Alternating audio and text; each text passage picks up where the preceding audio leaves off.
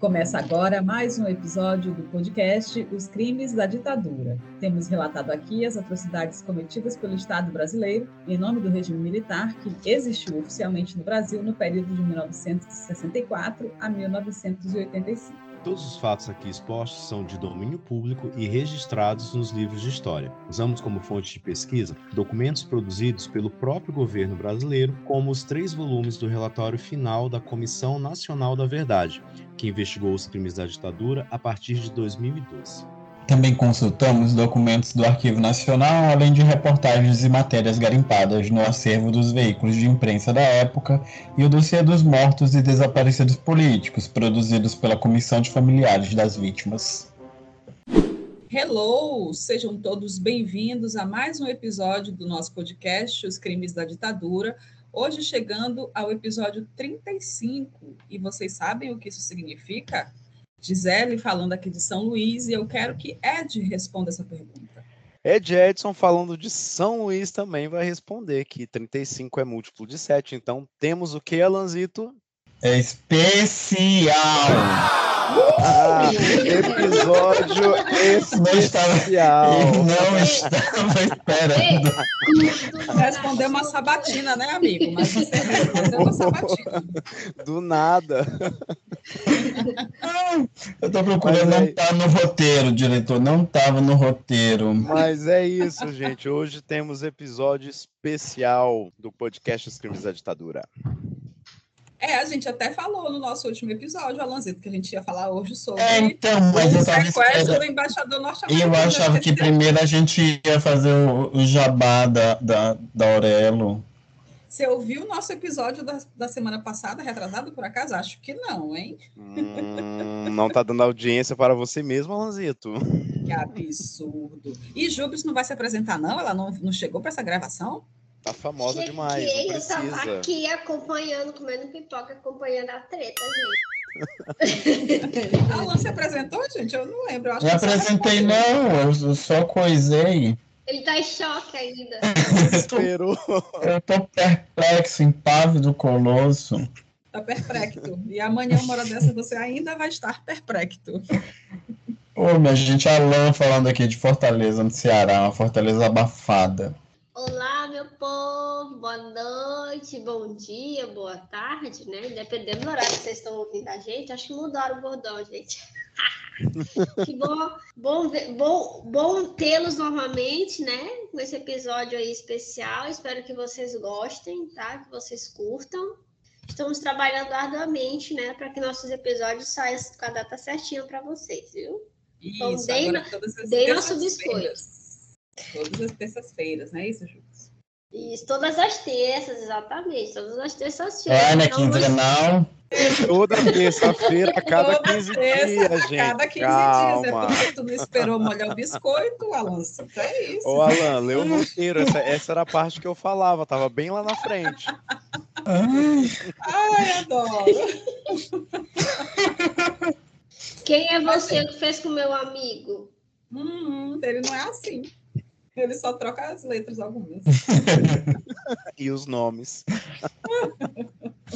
Mas, gente, antes de seguir ao que interessa, né, eu quero perguntar aos nossos queridos ouvintes se eles já estão nos dando aquela focinha lá na Aurelo. Pois é, gente, Aurelo, aquela plataforma brasileira de áudio que remunera os podcasters por play, monetizando este humilde conteúdo que oferecemos para vocês.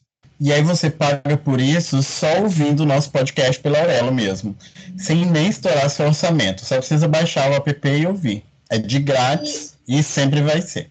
E o aplicativo é bem fit, gente, sabe? Ele não pesa nadinha na memória do celular. Bem fit mesmo e ainda dá a opção para você ser doador, padrinho do nosso podcast, pagando apenas 6,90 pela assinatura mensal, gente. É muito barato, é mais barato que o litro de gasolina, olha só, tá? A gente conta com a cooperação de vocês, nosso biscoitinho aí, a gente fica muito agradecido e vamos para o nosso episódio. É, e só lembrando que em outubro você precisa votar certinho para que a quantia de R$ 6,90 deixe de ser mais barata do que o litro de gasolina. Vamos partir para o episódio 35. Vamos lá. Vamos nessa. Episódio 35 O sequestro do embaixador Charles Elbrick. No episódio anterior, trouxemos o relato das circunstâncias das mortes dos militantes da ALN, Hishiro Nagami e Sérgio Roberto Correia, mortos durante a explosão de uma bomba em São Paulo, e acabamos concluindo que o corpo atribuído a Correia nunca foi dele, num mistério que se desdobra até os dias de hoje. No episódio de hoje, trazemos todos os detalhes e circunstâncias que envolveram o sequestro do embaixador Charles Elbrick, representante da diplomacia norte-americana no Brasil.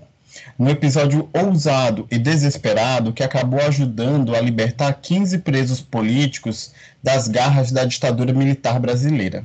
E vamos lembrar que este foi apenas o primeiro sequestro de diplomatas estrangeiros executados pela luta armada naquela época. Numa tática que salvou vidas de militantes perseguidos, mas também endureceu a repressão em cima dos grupos armados que lutavam contra o regime. Vamos aos fatos.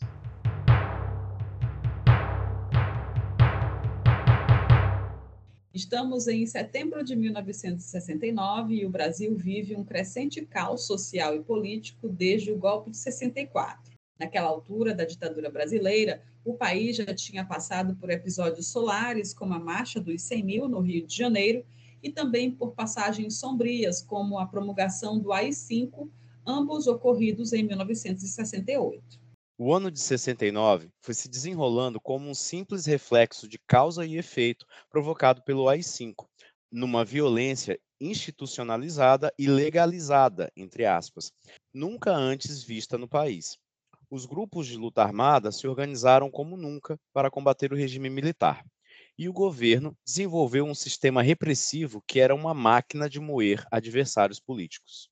A violência alcançava níveis extraordinariamente impressionantes, sempre com desvantagem para quem tentava resistir à ditadura. Já tivemos casos de militantes que foram torturados até morrer em prédios do governo, militante que foi jogado contra um ônibus em movimento para disfarçar as marcas da tortura, militantes supostamente mortos em acidente forjado numa rodovia, também para disfarçar a tortura, e muita gente que nunca teve seus restos mortais encontrados pela família. É daí para pior.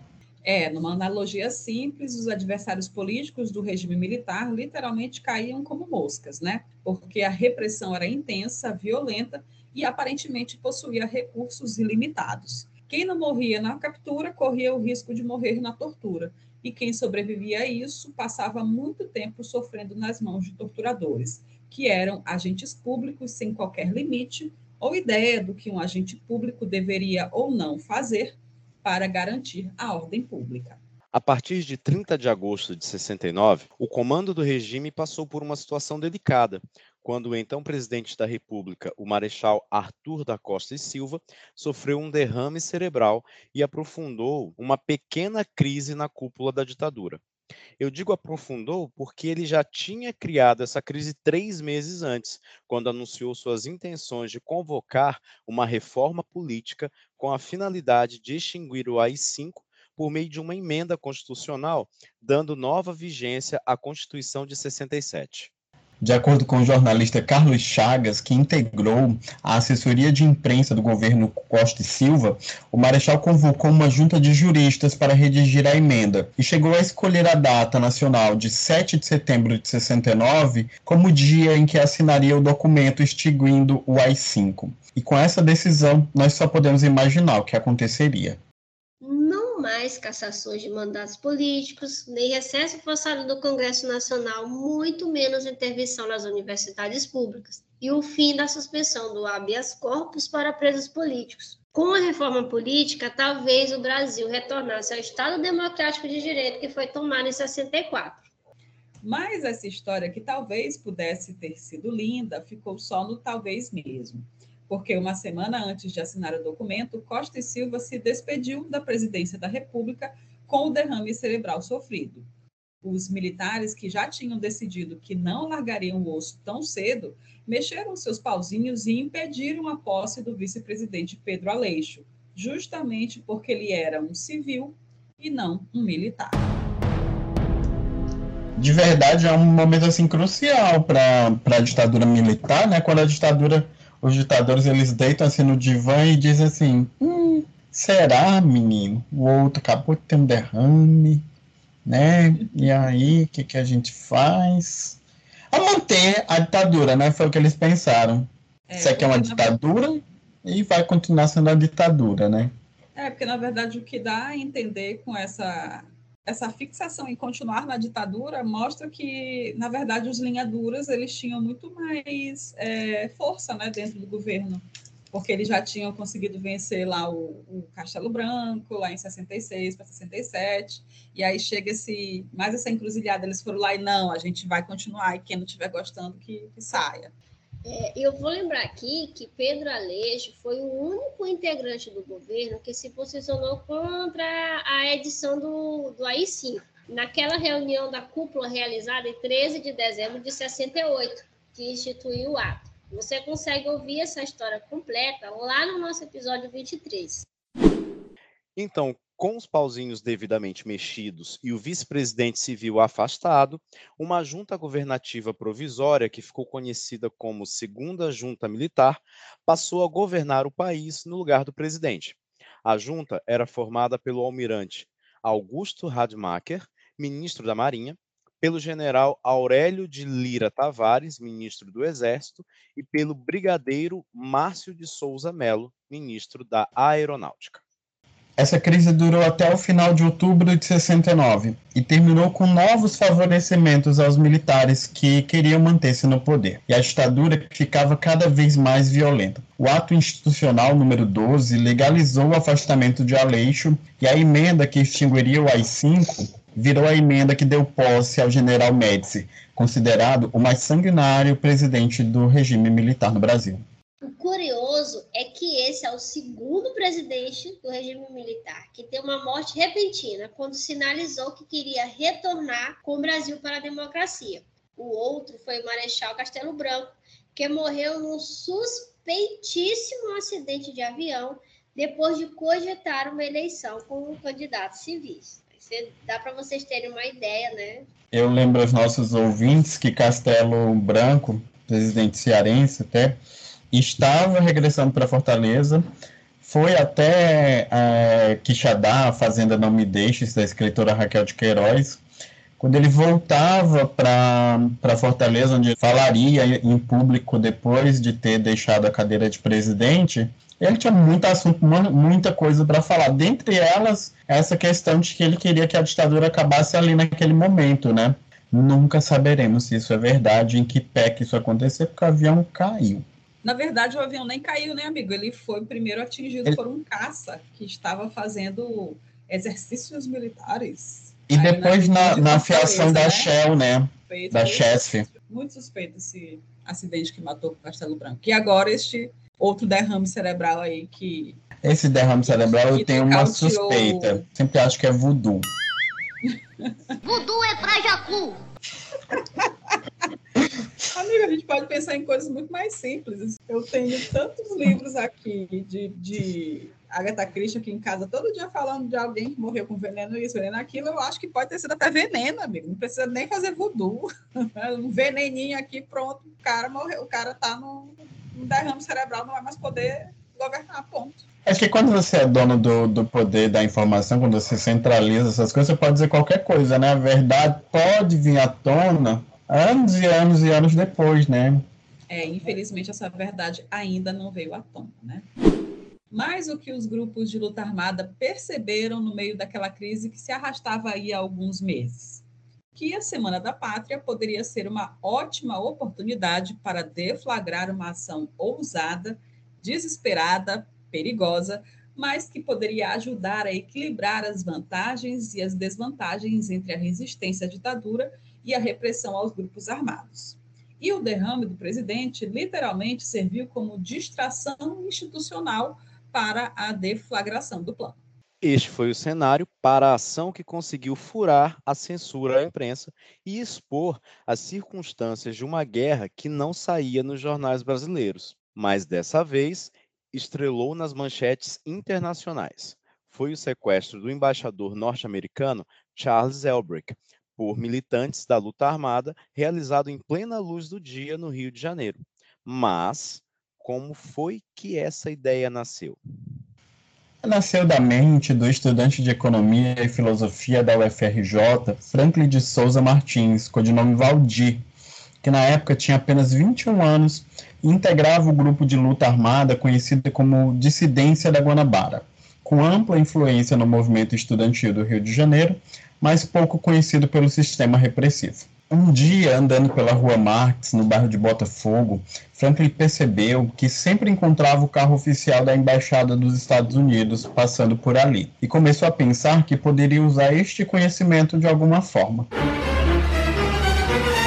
Então, o estudante expôs o que tinha em mente à organização.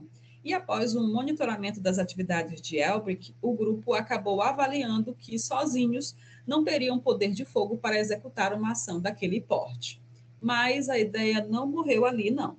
A dissidência da Guanabara enviou a São Paulo o militante Cid de Queiroz Benjamin, codinomes Vitor, Willy ou Billy, para um encontro com Joaquim Câmara Ferreira, guerrilheiro que dividia a direção da LN com Carlos Marighella. Joaquim Câmara, que atuava com os codinomes Comandante Toledo ou Velho, gostou da proposta enxergando ali uma excelente oportunidade de mostrar ao povo brasileiro que existia resistência à ditadura no Brasil, apesar de não aparecer nos jornais. Sendo um dos guerrilheiros mais procurados do país, ao lado de Marighella e Lamarca, Joaquim Câmara não se fez de rogado e determinou a participação da ALN no sequestro do embaixador norte-americano. No filme de Wagner Moura, que retrata os últimos cinco anos da vida de Marighella, tem uma cena em que ele se mostra contrário ao plano do sequestro, por achar que a rebordosa da repressão poderia ser mais violenta do que eles já estavam enfrentando. Mas, apesar do voto contrário, Marighella deixou a decisão na, nas mãos de Joaquim Câmara. É interessante essa, essa consciência que Marighella tem. Essas meninas, a gente é aqui lidando com os milicos brasileiros. A gente tá comendo pão que o diabo amassou, vai mexer com os gringos para ver. É, e naquela época eles já estavam realmente sendo muito perseguidos. Tanto que, nessa altura, já tinham muitos militantes que fugiam ali pela fronteira do Uruguai com a ajuda né, dos freios dominicanos, né? Incluindo Frei Beto, Frei Tito também, né? Quer dizer, já estava um cerco fechadíssimo em cima dos grupos armados. E sempre tem aquela pessoa que tem aqueles que sonham mais alto, né? Tem aqueles que querem sonhar mais alto, assim. E tem os românticos, tá? mais, é, também, tem os né? românticos, né? tem os mais, os mais pés no chão, né? Tem muito disso também, assim. E, e tem que achar um equilíbrio, né? Dizer, assim, vamos sequestrar o embaixador. Tem que ter, tem que ter o, sempre nesses grupos tem que ter o pé no chão para dizer calma, né? E assim. tem que ter o assim. porra louca também, assim, porque tem que ter esse equilíbrio. Tem que é, ter o capricorniano um podcast, e o ariano doido. Isso quer dizer, se fosse um podcast de signos, né? O Marighella seria o capricorniano e doutor velho comandante Toledo, o Joaquim Câmara seria o ariano, né? É nós, Alanzito. É nós. A reunião decisiva aconteceu dentro de um carro que circulava pelas ruas de São Paulo enquanto os interessados conversavam.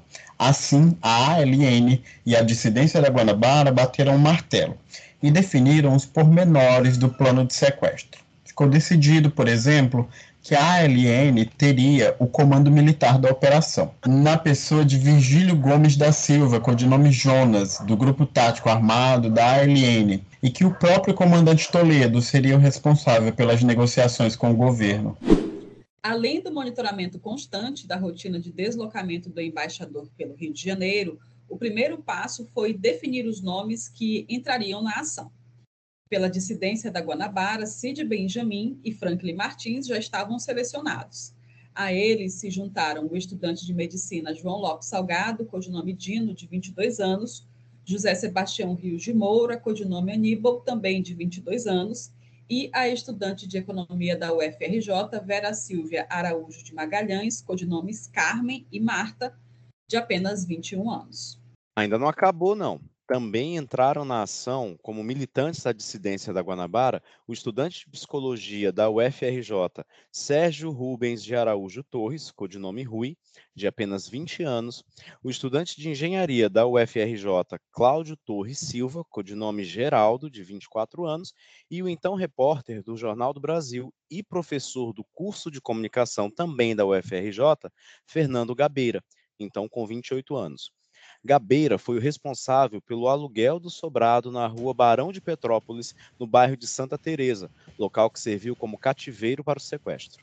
Pela ALN foram confirmados, além de Joaquim Câmara e Virgílio Gomes da Silva, o estudante de arquitetura da USP, Manuel Cirilo de Oliveira Neto, codinomes Francisco, Mauro e Benê, de 23 anos e o estudante de economia da USP, Paulo de Tasso Venceslau, codinome Rodrigo Geraldo, de 25 anos. A data de 4 de setembro foi escolhida para o sequestro, e o passo seguinte foi escrever o manifesto da ação, onde eram explicadas as motivações do plano e eram apresentadas as exigências para a libertação do sequestrado. E aqui uma curiosidade. Na hora de assinar o documento, os integrantes da dissidência da Guanabara decidiram assinar como MR8, para homenagear um outro grupo da luta armada nascido em Niterói, que tinha sido praticamente dizimado pela repressão, tendo quase todos os seus integrantes presos ou mortos. A homenagem também foi uma provocação à ditadura, porque alguns meses antes o governo tinha anunciado com estardalhaço na imprensa a erradicação completa do MR8. E foi assim que o sequestro do embaixador Charles Elbrick entrou para a história como uma colaboração entre o MR8 e a ALN. Essa ação ela ia ter um tamanho muito grande, né? Ela ia causar um estardalhaço enorme.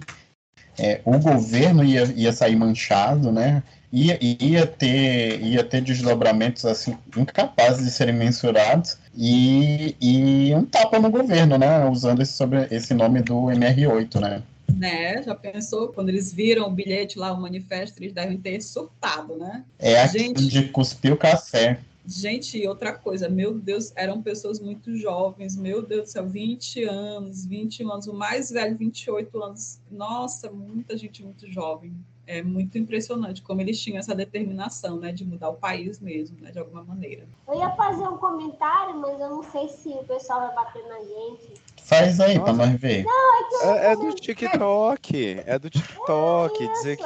Mas assim, é, é, uma coisa que Gilda falou, né? Que as pessoas são muito jovens. Isso é uma coisa que sempre me choca. Né? E aí, Jubes falou e a gente não ouviu. Fala aí, Jubes, o que, que você ia falar? Não, não é um comentário. Não. Assim, que o pessoal de 20 anos hoje só quer fazer as dancinhas do TikTok. Você não Mas não é todo mundo, não. É, é só... é, e também, assim como não era todo mundo de 20 anos naquela época que queria mudar o país, tinha gente fazendo a dancinha do TikTok da época também. É, outra coisa interessante é que, é que quando a gente dá uma olhadinha nos cursos né, que essas pessoas faziam, esses estudantes faziam, era medicina, era direito, quer dizer, 50 anos depois, os estudantes desses cursos viraram reacionários, né? Gente que vota no Bolsonaro, entendeu? Eu acho isso muito louco, assim, como eles eram como eles eram diferentíssimos, gente. Esse é, e a, reali a realidade do país também, né? Em que lugar que houve esse, essa mudança né, de paradigma em que os estudantes de medicina, os estudantes de direito pararam de se, import, se importar com o povo, né? E passaram a só se importar com dinheiro. Eu acho que é, é muito curioso isso, muito mesmo. É uma coisa em que me impressiona. Em específico, a, a medicina, a gente lembra que essa época a tradição da medicina brasileira era formar médicos sanitaristas, né?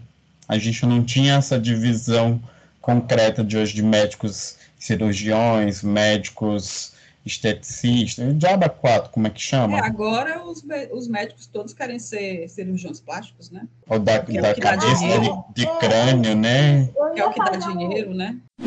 E antes de reconstituirmos o sequestro, tem mais uma curiosidade aqui. Durante a preparação do plano, ainda na fase de monitoramento da rotina de Elbrick, a guerrilheira Vera Silvia teve a incumbência de fingir pedir o um emprego na casa do embaixador e seduzir o chefe de segurança da casa. Assim, ela obteve informações seguras sobre o trajeto diário do carro do diplomata e dados úteis, como modelo, cor e placas do automóvel, que era um Cadillac Fleetwood preto, modelo 1968, placas CD3, que saía de casa de segunda a sexta-feira, às nove e meia da manhã. Agora vamos ao sequestro.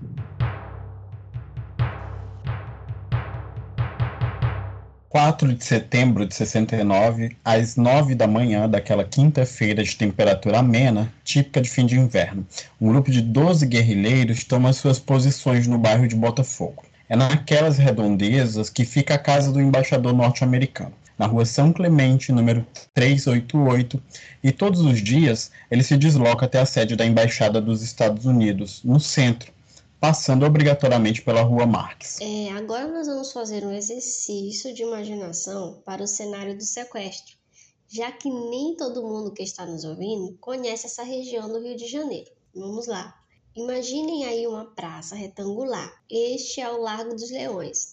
As ruas do entorno do lago têm uma mão única, com o trânsito vindo da rua São Clemente, dobrando no canto do largo e descendo a rua Marx. Conseguiram imaginar aí de casa? Eu já estou totalmente imersa, viu, Jux? Eu confesso que também me transportei para a realidade da época. É assim que começa a tocar. O guerrilheiro José Sebastião Rios, ele fica de sentinela no Largo dos Leões, bem no encontro entre as ruas São Clemente, Conde de Irajá e Marques.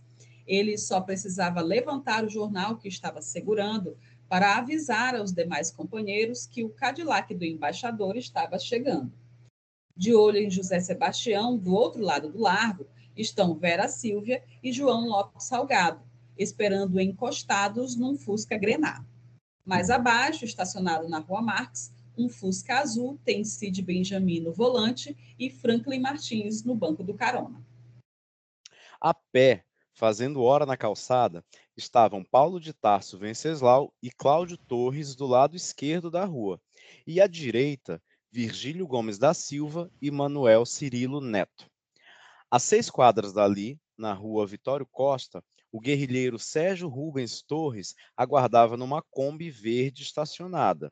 E longe dali, mais precisamente no número 1026 da rua Barão de Petrópolis, no bairro de Santa Teresa, Joaquim Câmara Ferreira e Fernando Gabeira esperavam pela chegada do embaixador já estava tudo pronto para a abordagem ao Cadillac. O único problema é que nesta bendita quinta-feira o embaixador se atrasou e o grupo de guerrilheiros não teve mais o que fazer a não ser esperar. Mas por mais que o Rio de Janeiro já fosse uma metrópole em 1969, sempre teria um lugar para aquelas pessoas que adoravam tomar conta da vida alheia, as nossas queridas fofoqueiras. E tinha uma fofoqueira na Rua Marx naquela quinta-feira. Infelizmente, fofoca não combina com guerrilha.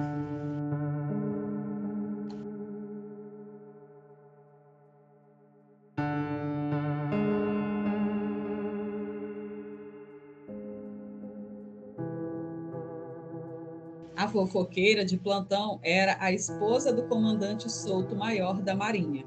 Eles estavam vendendo a casa em que moravam na Rua Marx e ela passou a manhã recebendo eventuais interessados no imóvel.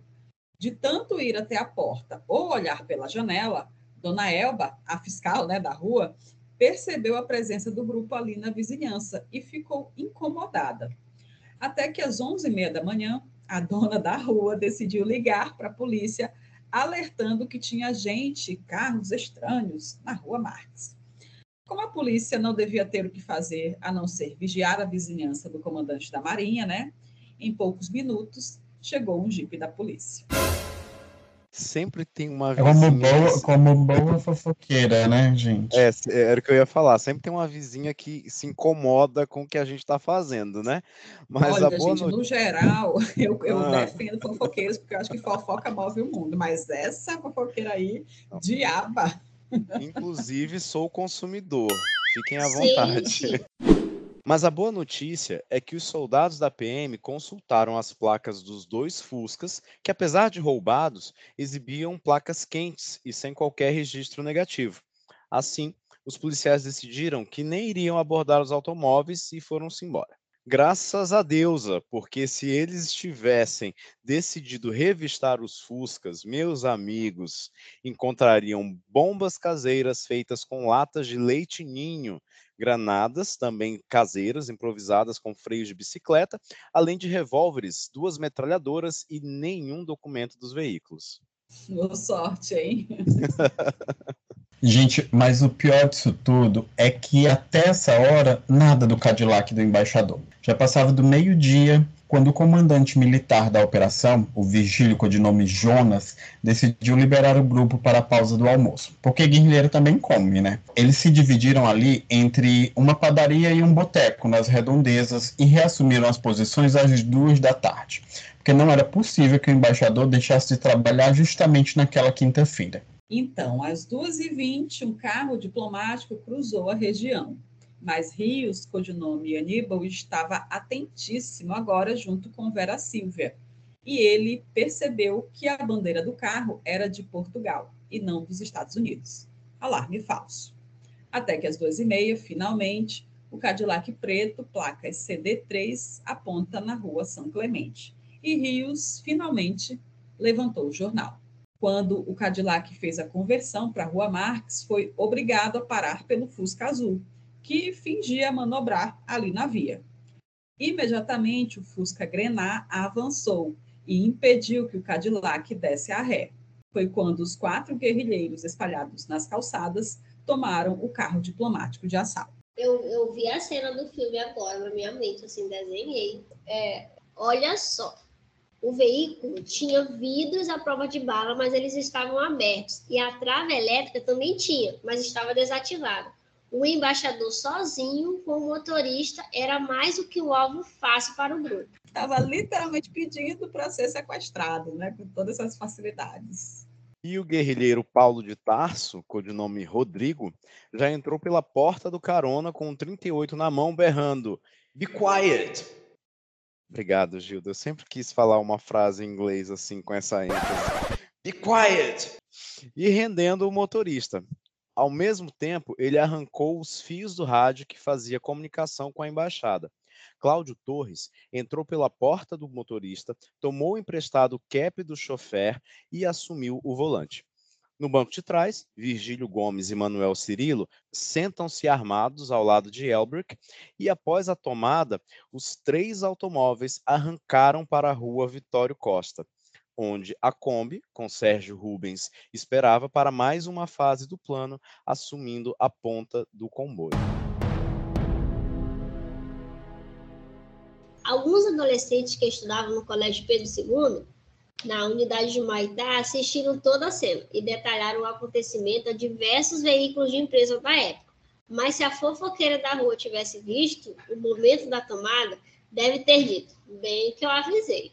Bem que eu avisei. tá vendo? Tá vendo? Eu falei, eu falei. Não acreditaram em mim, malditos. Em cinco minutos, o comboio parou na quase deserta Rua Maria Eugênia. Desde a abordagem dos guerrilheiros, Kelbrick não havia demonstrado resistência contra o grupo, e ele sabia que o aconselhável era ficar quieto mesmo. Isso porque no ano anterior, um colega do embaixador, John Gordon Main, havia morrido na Guatemala ao reagir a uma tentativa de sequestro. O diplomata só se mostrou valente quando teve a parada na Maria Eugênia, onde os sequestradores trocariam de carro e ele, achando que seria morto, agarrou a mão de Virgílio, mas Manuel Cirilo lhe desferiu uma coronhada na testa, deixando-o lento e quieto pelo resto da operação. Toma, distraído. Coitado, estava com medo de morrer. E a Rua Maria Eugênia, ela era realmente deserta, mas um pequeno grupo de pedreiros que estava trabalhando numa casa em construção ali na via pública acompanhou toda a cena de troca de veículos, mas não entendeu nada já que esse negócio de sequestro né, não era comum no Rio de Janeiro naquela época, só foi ficar comum ali uns 20 anos depois. Elbrick foi transferido para a Kombi e saiu dali coberto por um tapete. Sérgio Rubens deixou a Kombi e o grupo e foi embora a pé mesmo, enquanto Cláudio Torres assumiu a condução e partiu rumo ao sobrado em Santa Teresa. E foi só nesse momento da troca de veículos que os sequestradores descobriram que o motorista do embaixador não era um super agente americano. Era só o custódio Abel da Silva, português que havia sido chofer de Elbrick em sua passagem por Portugal e foi trazido para o Brasil pelo próprio diplomata. E enquanto ele repetia: Faz favor, não faça mal, embaixadora acabou ficando imobilizado no banco traseiro do Cadillac, abandonado pelo grupo. Junto com Abel, ficou também o Manifesto dos Sequestradores, que a gente vai já já ler os trechos mais importantes dele. Segura aí. Gente, o Ed merece nota 10, porque como português ele engana, hein? Um português de Portugal, ele engana, gente. Gente, é porque eu amo fado. É, uma 50 curiosidades sobre mim. Curiosidade 1, eu amo fado. Então, às vezes eu estou aqui a cantar, junto com os fadistas. Então, acabo que, que né?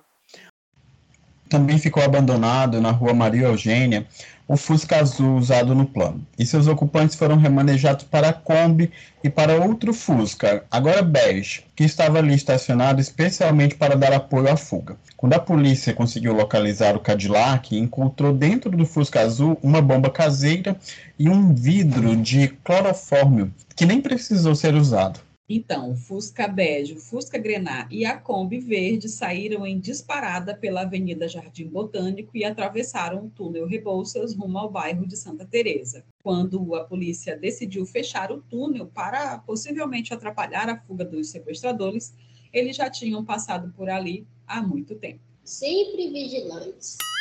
E antes que o relógio marcasse as três da tarde, a Kombi estacionava na garagem do sobrado número 1026 da rua Barão de Petrópolis. Uma operação arriscada, mas perfeitamente executada em cerca de 25 minutos. Se não contarmos as cinco horas de atraso do embaixador, né? Pois, embaixador, o que, que é isso? Atrasildo? E assim estava feito o primeiro sequestro de um diplomata estrangeiro pela luta armada no Brasil, com um representante do país mais poderoso do mundo caindo nas mãos de estudantes revolucionários. Vejam só. A gente vai ler agora alguns trechos do Manifesto dos Sequestradores, porque ele é muito longo, né? Mas a gente vai deixar o link para a leitura do documento na íntegra na descrição do episódio 35 aí na sua plataforma de podcasts. Abre aspas. Grupos revolucionários detiveram hoje o senhor Charles Burke Elbrick, embaixador dos Estados Unidos, levando-o para algum lugar do país onde o mantém preso. Este ato não é um episódio isolado. Ele se soma aos inúmeros atos revolucionários já levados a cabo. Assaltos a bancos, nos quais se arrecadam fundos para a revolução, tomando de volta o que os banqueiros tomam do povo e de seus empregados. Fecha aspas. Este aqui é um outro trecho. Abre aspas. Com o rapto do embaixador, queremos mostrar que é possível vencer a ditadura e a exploração, se nos armarmos e nos organizarmos. O Sr. Burke Elbrick representa em nosso país os interesses do imperialismo, que, aliado aos grandes patrões, aos grandes fazendeiros e aos grandes banqueiros nacionais, mantém o regime de opressão e exploração. Os interesses desses consórcios de se enriquecerem cada vez mais, criaram e mantêm o arroxo salarial, a estrutura agrária injusta e a repressão institucionalizada. Fecha aspas. Mais um trecho aqui, abre aspas. Estamos na semana da independência. O povo e a ditadura comemoram de maneiras diferentes. A ditadura promove festas, paradas e desfiles, solta fogos de artifício e prega cartazes. Com isso, ela não quer comemorar coisa nenhuma quer jogar areia nos olhos dos explorados, instalando uma falsa alegria com o objetivo de esconder a vida de miséria, exploração e repressão que vivemos. Pode-se tapar o sol com a peneira? Pode-se esconder o povo à sua miséria quando ele assente na carne? Fecha aspas. E foi no manifesto que os guerrilheiros colocaram a faca no pescoço da repressão. Olha só, abre aspas. A vida e a morte do senhor embaixador estão nas mãos da ditadura. Se ela atender a duas exigências, o senhor Elbrick será libertado. Caso contrário, seremos obrigados a cumprir a justiça revolucionária. Nossas duas exigências são: item A, a libertação de 15 prisioneiros políticos. São 15 revolucionários entre milhares que sofrem torturas nas prisões quartéis de todo o país que são espancados, seviciados e que amargam as humilhações impostas pelos militares. Não estamos exigindo o impossível. Não estamos exigindo a restituição da vida de inúmeros combatentes assassinados nas prisões. Esses não serão libertados, é lógico, serão vingados um dia. Exigimos apenas a libertação desses 15 homens, líderes da luta contra a ditadura Cada um deles vale 100 embaixadores, do ponto de vista do povo. Mas um embaixador dos Estados Unidos também vale muito, do ponto de vista da ditadura e da exploração. Item B.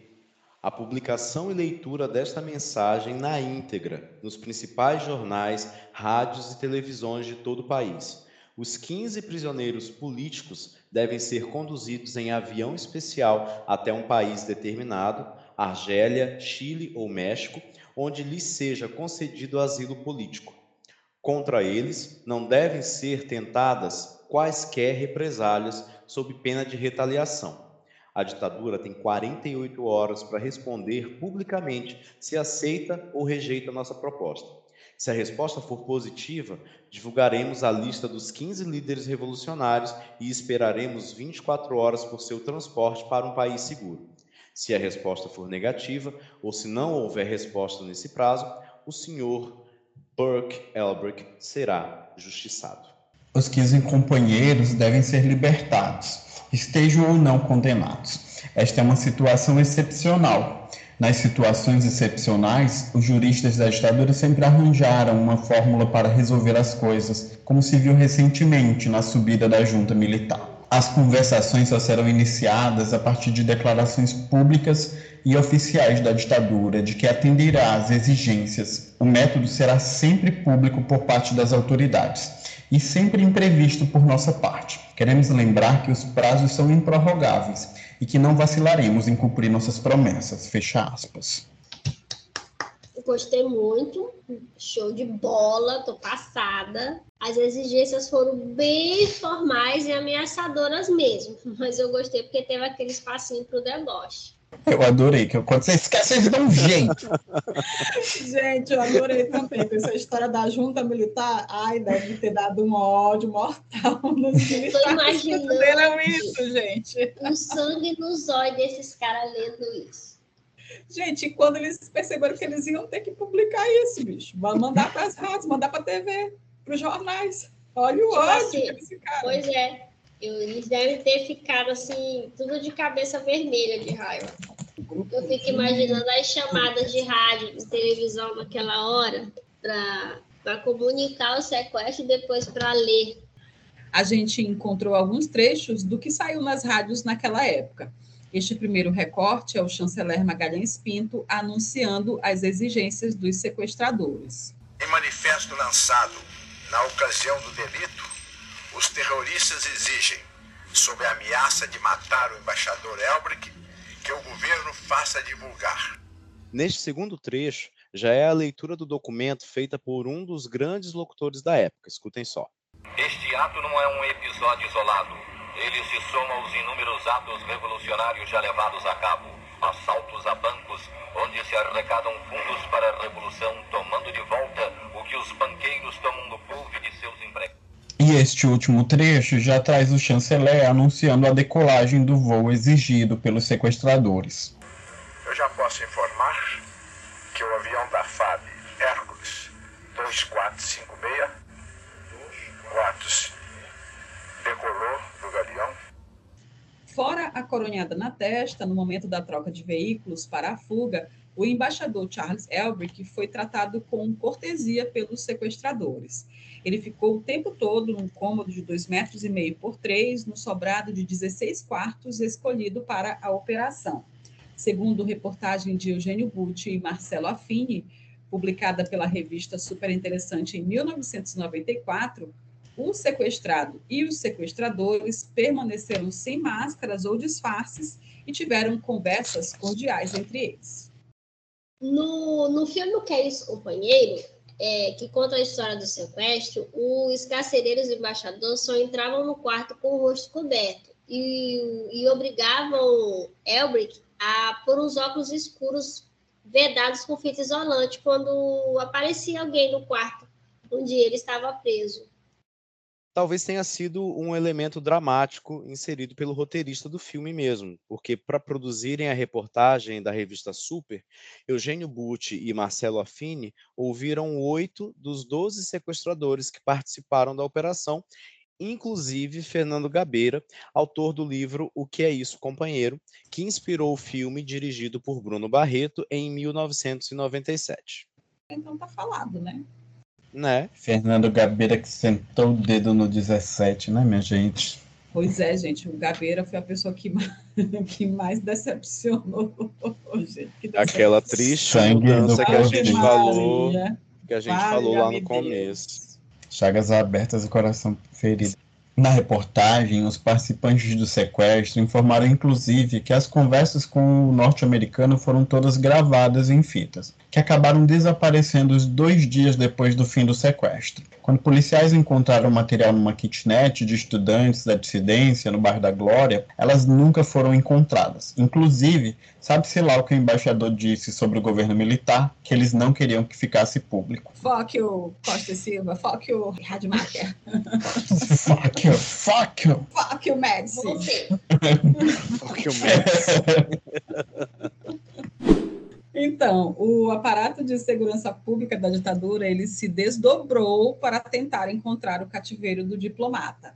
Ainda segundo a reportagem da revista Super, cerca de 300 viaturas e 5 mil homens da- das três forças da repressão foram destacados para a operação, sendo 4 mil policiais civis e militares e mais de 500 agentes da polícia política e dos serviços de informações. Foram três dias em que os moradores do Rio de Janeiro se espantaram com a quantidade de policiais trabalhando nas ruas, algo nunca visto até então. E esta força-tarefa chegou a monitorar cerca de 100 casas em diversas partes da cidade, sob a suspeita de que poderia ser o local para onde os sequestradores levaram o sequestrado.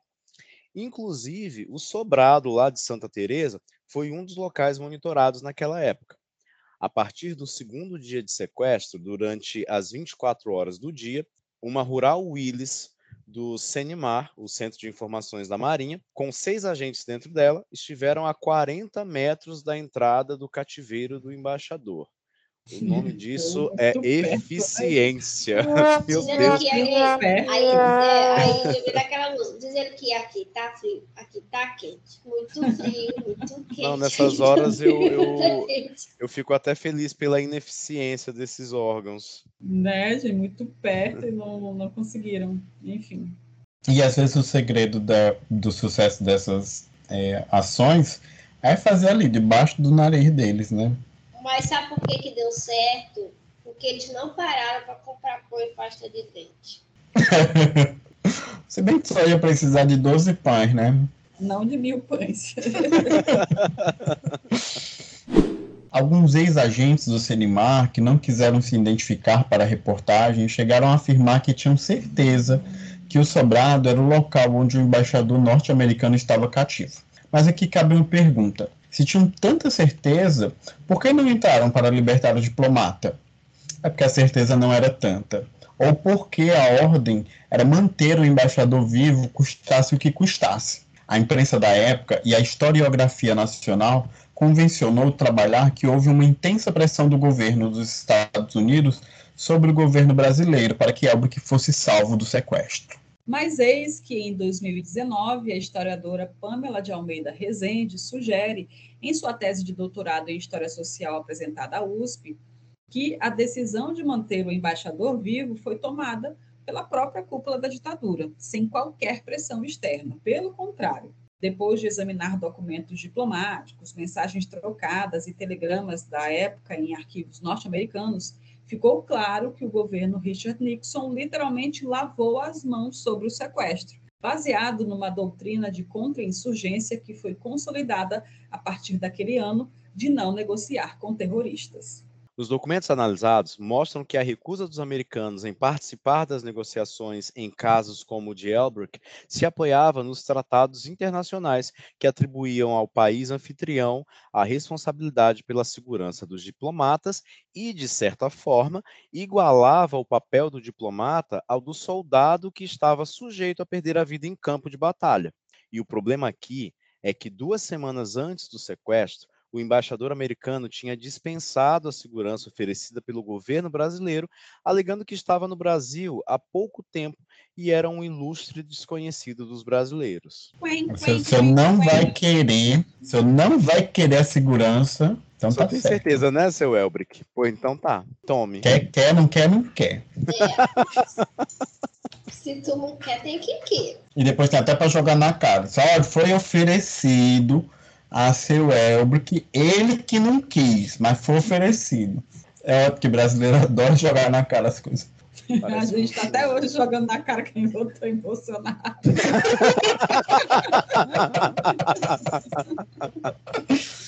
É, Elbrick estava no Brasil só há dois meses. Tinha vindo de Portugal, onde foi embaixador por bastante tempo, né? E trouxe na bagagem o nosso querido Abel da Silva, o motorista português. A gente já mostrou num áudio lá atrás que o governo militar cedeu a todas as exigências dos guerrilheiros que sequestraram Elbrick. Agora vamos trazer aqui os nomes dos 15 presos escolhidos pela ALN e pela dissidência da Guanabara, disfarçada de MR8, para serem libertados pela ditadura em troca da devolução do embaixador americano. Inclusive, a gente vai começar essa lista pelos três líderes estudantis que estavam presos desde o ano anterior, durante a batida policial no Congresso da Uni em Ibiúna, que contamos lá no nosso episódio número 22, você deve lembrar. Isso, isso mesmo, Alanzito. Vladimir Palmeiras, Luiz Travassos e José Dirceu, que eram os líderes mais proeminentes do movimento estudantil do Brasil naquela época e estavam presos quase como troféus da ditadura. Inclusive, a intenção inicial da dissidência da Guanabara ao planejar o sequestro era para libertar justamente os três expoentes da política estudantil. A organização já havia até discutido planos mais ousados e bem mais kamikazes para resgatar Palmeiras, Travassos e Dirceu. Eu gostei dos planos mais kamikazes. Ficou Ótimo. Um dos planos era tomar de assalto a guarnição militar que frequentemente transportava o trio do Forte de Itaipu, em Praia Grande, São Paulo, para as audiências da auditoria militar que ficava na Avenida Brigadeiro Luiz Antônio, na região da Avenida Paulista. Normalmente, o transporte era feito em dois jipes e a escolta não ultrapassava meia dúzia de soldados. Os estudantes fariam o assalto na subida da Serra do Mar ou no meio do trânsito da capital paulista, ou ainda na porta da auditoria militar. Olha a loucura. Quase um plano suicida. A cobertura para esse ataque surpresa seria feita de um apartamento em frente ao prédio militar, com um fuzil que poderia ser usado ou não. O plano chegou a ser discutido e desenvolvido por Cláudio Torres, Stuart Angel Jones, o filho da Zuzu Angel, que era integrante da dissidência da Guanabara, e Paulo de Tarso Venceslau, da ALN. Esse plano maluco só foi abortado porque surgiu a ideia do sequestro do embaixador. E a ALN introduziu a ideia de que, se podiam libertar três, por que não poderia libertar 15 militantes? Os demais libertados pelo sequestro foram os militantes José Ibrahim, operário metalúrgico e sindicalista que havia liderado uma das greves de trabalhadores desencadeadas pela passeata dos 100 mil em 68. Ibrahim passou a militar na VPR e foi preso no início de 69 aos 22 anos, sendo barbaramente torturado no DOI-CODE, um dos órgãos da repressão ligados ao Exército. Outro militante da VPR que entrou na lista foi o ex-sargento do Exército Onofre Pinto, que atuava contra a ditadura na clandestinidade desde o golpe de 64, tendo sido expulso das Forças Armadas naquele ano. Onofre foi preso em 69, aos 32 anos, e após a sua libertação com sequestro, voltou para a luta armada brasileira em 74, mas foi morto por uma missão militar a partir da ação de um infiltrado no grupo. Os restos mortais de Onofre Pinto nunca foram encontrados.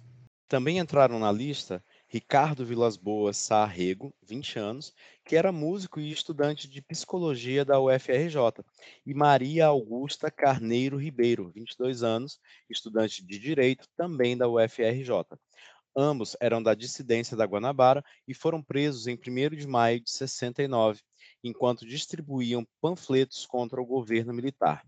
Maria Augusta foi a única mulher incluída na lista de libertados e companheiros de prisão relatam que durante sua estadia na cadeia chegou a ter os dentes quebrados a socos por um torturador. Seguindo com a lista, temos agora Ricardo Zaratini Filho, engenheiro que militou no movimento dos trabalhadores de canaviais, que era muito forte em Pernambuco, local em que Zaratini morava na época, e onde foi preso e torturado em 68. Numa reviravolta do destino, ele chegou a fugir da cadeia com a ajuda de soldados a quem estava ensinando a ler, já em 69. Ficou escondido com Dom Helder Câmara em Recife até seguir sua fuga para São Paulo, mas foi preso pela Operação Bandeirantes, OBAN, onde sofreu sessões de tortura por 14 dias seguidos. Uma curiosidade é que Zaratini era irmão do ator Carlos Zara, galã de novelas da Globo nas décadas de 60 e 70. O próximo da lista é Rolando Frati, inaugurando a ala dos presos políticos mais velhos libertados pelo sequestro do embaixador com 57 anos na ocasião. Frati fez parte do movimento operário dos metalúrgicos, foi militante histórico do Partidão desde 1930 e abandonou o Partido Comunista Brasileiro junto com Marighella e Joaquim Câmara Ferreira para fundar a ALN. Também entrou na lista o militante da ALN, João Leonardo da Silva Rocha, 30 anos, estudante de Direito da USP. João Leonardo era um dos integrantes do grupo tático armado da LN e foi preso pelo DOPS no início de 69 e chegou a ser indiciado como um dos responsáveis pela morte do capitão Chandler, história que contamos lá no nosso episódio 25. Este guerrilheiro também voltou ao Brasil clandestinamente em 71 formando o MOLIPO, o Movimento de Libertação Popular, junto com outros guerrilheiros, e acabou morto pela polícia na Bahia em 1975. Seus restos mortais também nunca foram encontrados. O próximo libertado é Agonalto Pacheco da Silva, jornalista de 42 anos, filiado ao Partidão e posteriormente militante da ALN, tendo uma relação muito próxima de Marighella. Agonalto vivia na clandestinidade desde o golpe de 64, quando foram cassados os direitos políticos de mais de 1.600 pessoas de uma vez só. Ao ser preso, em janeiro de 69, foi barbaramente submetido a torturas na esperança de que delatasse o paradeiro de Marighella, mas nunca delatou. Mais um da lista é Ivens Marchetti, arquiteto de 39 anos, que militava no verdadeiro MR8, criado a partir da dissidência de Niterói. Marquette era considerado um exímio atirador e estava detido no presídio de Ilha Grande desde abril de 69, quando foi preso no Paraná.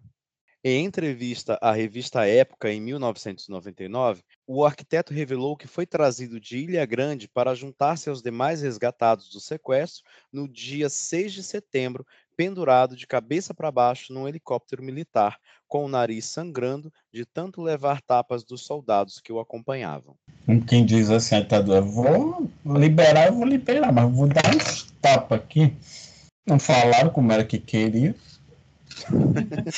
Ai, gente, que horror. E, e, nessa entrevista da revista Época, ele até conta, né, que ele estava de cabeça para baixo, sobrevoando ali pelos prédios do Leblon, e o, o, soldado ainda ficava tirando sarro da cara dele, né? Ah, você quer voltar para casa, né, seu filho da puta? E, e era um negócio. E era um negócio que era casa, mas não era casa, né? Não era liberdade plena, né? Você ia lá para o México. E né? eu imagino que eles realmente eles descarregaram toda a raiva do mundo em cima desse povo, porque eles já lutaram para prender eles, né? Tava ali amassando eles direto, igual pãozinho, A luta né? que foi para E a luta que prender. foi, aí tem que soltar, eles aproveitaram. Mais um jornalista libertado com o grupo foi Flávio Tavares, 35 anos, militante político ligado a Brizola e a Marighella, que passou a atuar na clandestinidade em 67. Ele foi preso em 69 após envolver-se na fuga de presos políticos da penitenciária Lemos de Brito, no Rio de Janeiro. História que contamos em nosso episódio 33. Inclusive, Tavares saiu vivo do quartel de polícia do Exército no Rio de Janeiro. Aquele que contamos ter matado pelo menos três militantes políticos só naquele ano de 69. E estes foram os três presos políticos que partiram da base aérea do Galeão às 17 horas do dia 7 de setembro de 69, no avião Hércules prefixo 56, rumo ao México, país que aceitou receber os presos libertados naquelas circunstâncias. Dali, eles ainda fizeram uma parada em Recife, onde resgataram o comunista histórico Gregório Bezerra, preso imediatamente após o golpe de 64 aos 64 anos, tendo sido torturado publicamente nas ruas de Recife. Ele era sindicalista e atuava no movimento camponês no interior de Pernambuco. Ah, a gente contou a história do Gregório Bezerra no primeiro episódio especial desse podcast, o número 7. É uma história bem impressionante. Se você chegou, né, caiu de paraquedas aqui nesse episódio, eu convido você a voltar lá no comecinho para dar uma ouvidinha no episódio número 7. Não começar em ordem, né? Não ao certo, É. mas É verdade, Jubes. Ele, ele teve uma tortura assim em praça pública, né? Sim, É, seu povo Das terrível. primeiras histórias bem, bem intragáveis que a gente teve o- a oportunidade de narrar aqui nesse podcast. Inclusive dizem que teve até transmissão pela TV, né? Da, da, da tortura Eu lembro- pública aí que o Eu lembro muito desse episódio, gente, porque foi uma das gravações, acho que foi a gravação mais difícil que a gente já fez, que assim, a gente ficava se oferecendo para fazer a fala do outro. Não, você quer, eu falo. Deixa, tá, tá difícil, né? É verdade, foi um Foi episódio bem intenso complicado esse dia. Então, antes de seguir para o México, o Hércules 56 teve mais uma parada em Belém, onde embarcou Mário Roberto Zanconato, de 24 anos, estudante de medicina da UFMG, que militava na corrente revolucionária e mantinha uma relação muito próxima da LN.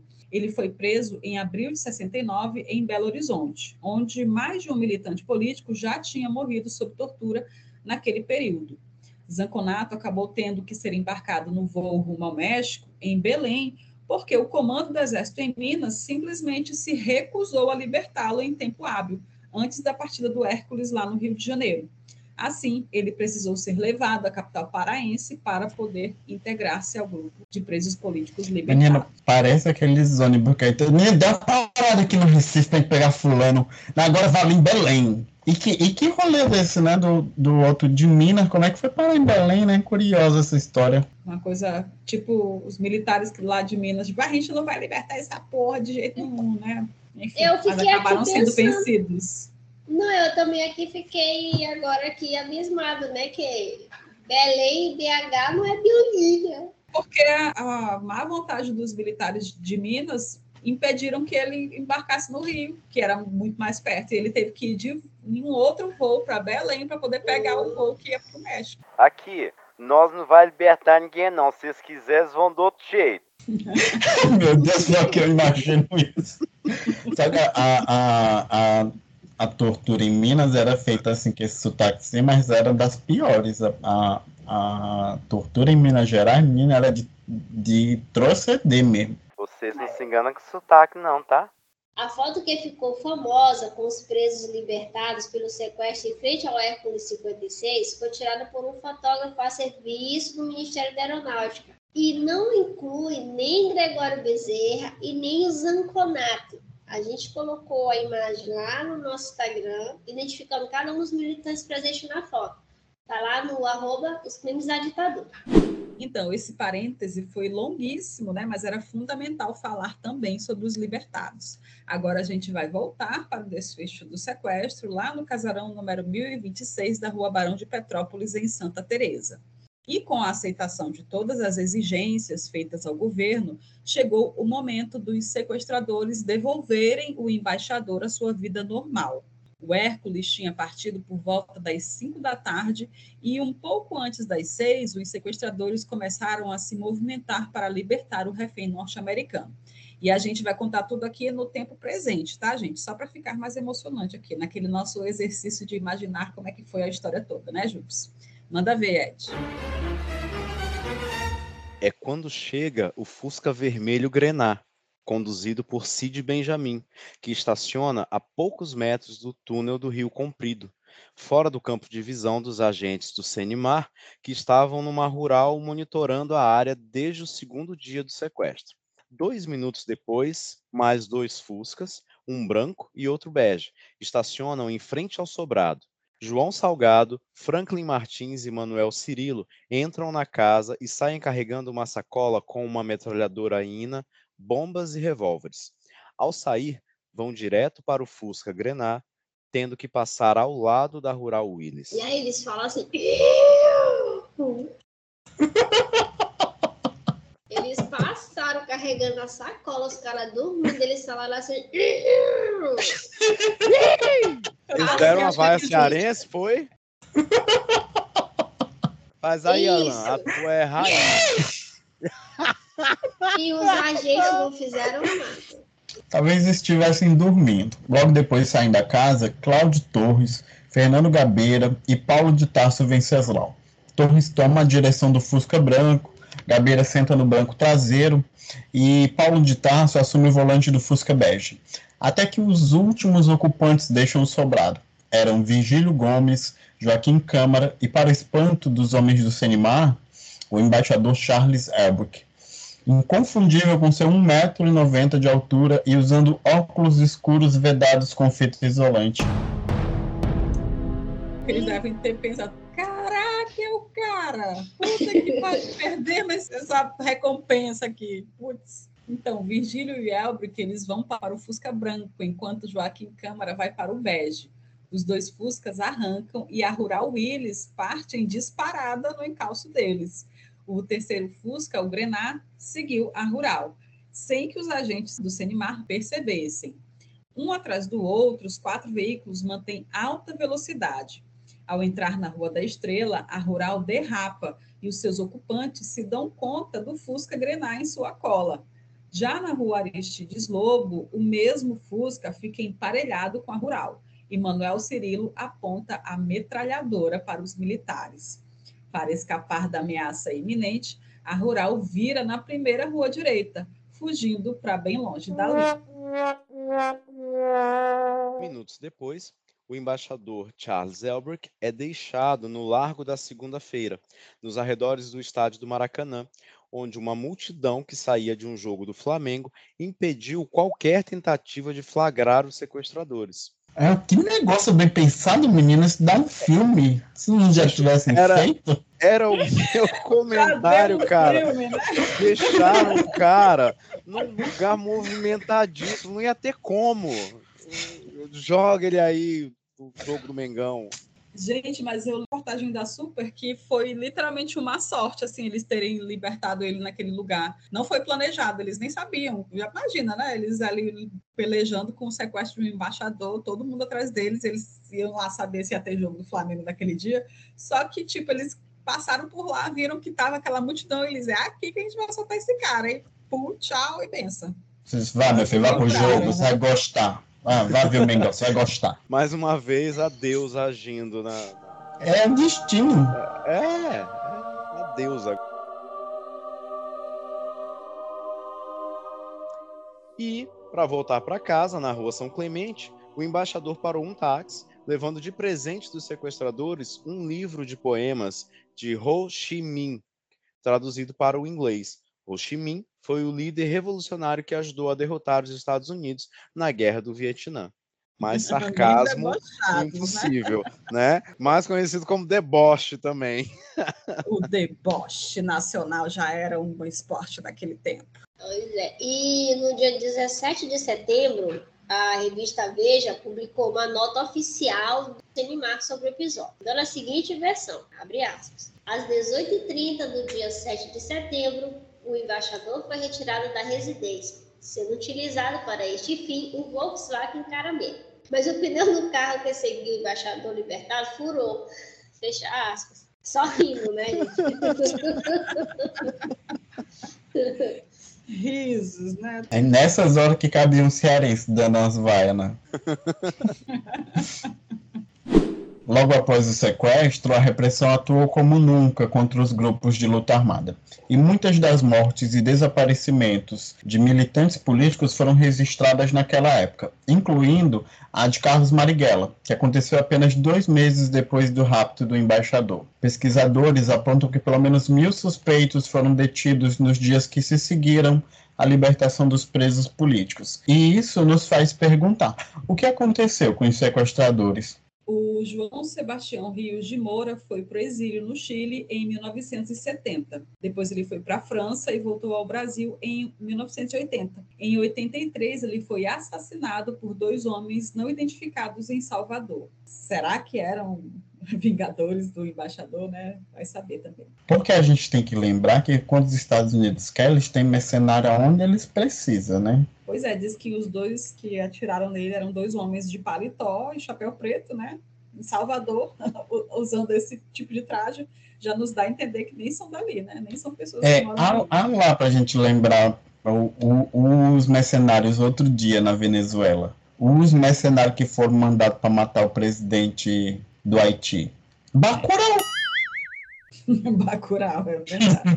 A Vera Silvia, né, ela foi presa em fevereiro de 1970 e foi uma das presas políticas trocadas pelo embaixador alemão, sequestrado em junho daquele ano. Virgílio Gomes da Silva foi preso em 19 de setembro de 69 e morreu sob tortura na OBAN, em São Paulo. Manuel Cirilo Neto foi preso em 30 de setembro de 69 e ficou 10 anos na cadeia. Joaquim Câmara sucedeu Marighella no comando da ALN até ser preso em outubro de 1970 em São Paulo, sendo levado para um sítio clandestino da repressão, onde morreu sob tortura no dia seguinte.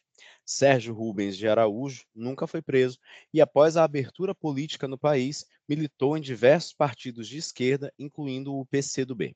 Cláudio Torres foi o primeiro dos sequestradores a ser preso, apenas dois dias depois do desfecho do sequestro, e ficou na cadeia até 1977. Cid Benjamin foi preso em abril de 1970 e foi um dos trocados pelo embaixador alemão em junho do mesmo ano. João Lopes Salgado nunca foi preso. Em 1972, exilou-se espontaneamente no Chile, depois Panamá e França. Franklin Martins também nunca foi preso e depois do sequestro foi para Cuba, onde fez treinamento militar e voltou ao Brasil em 73. Franklin virou jornalista e foi ministro da Secretaria de Comunicação do governo Lula. É tão interessante ver essas reviravoltas, né? Porque veja o caminho que a pessoa fez para derrotar um regime de Estado e ela conseguiu, anos depois, ser um, um, regime de Estado por via do voto popular, né? Olha que interessante. É muito interessante mesmo.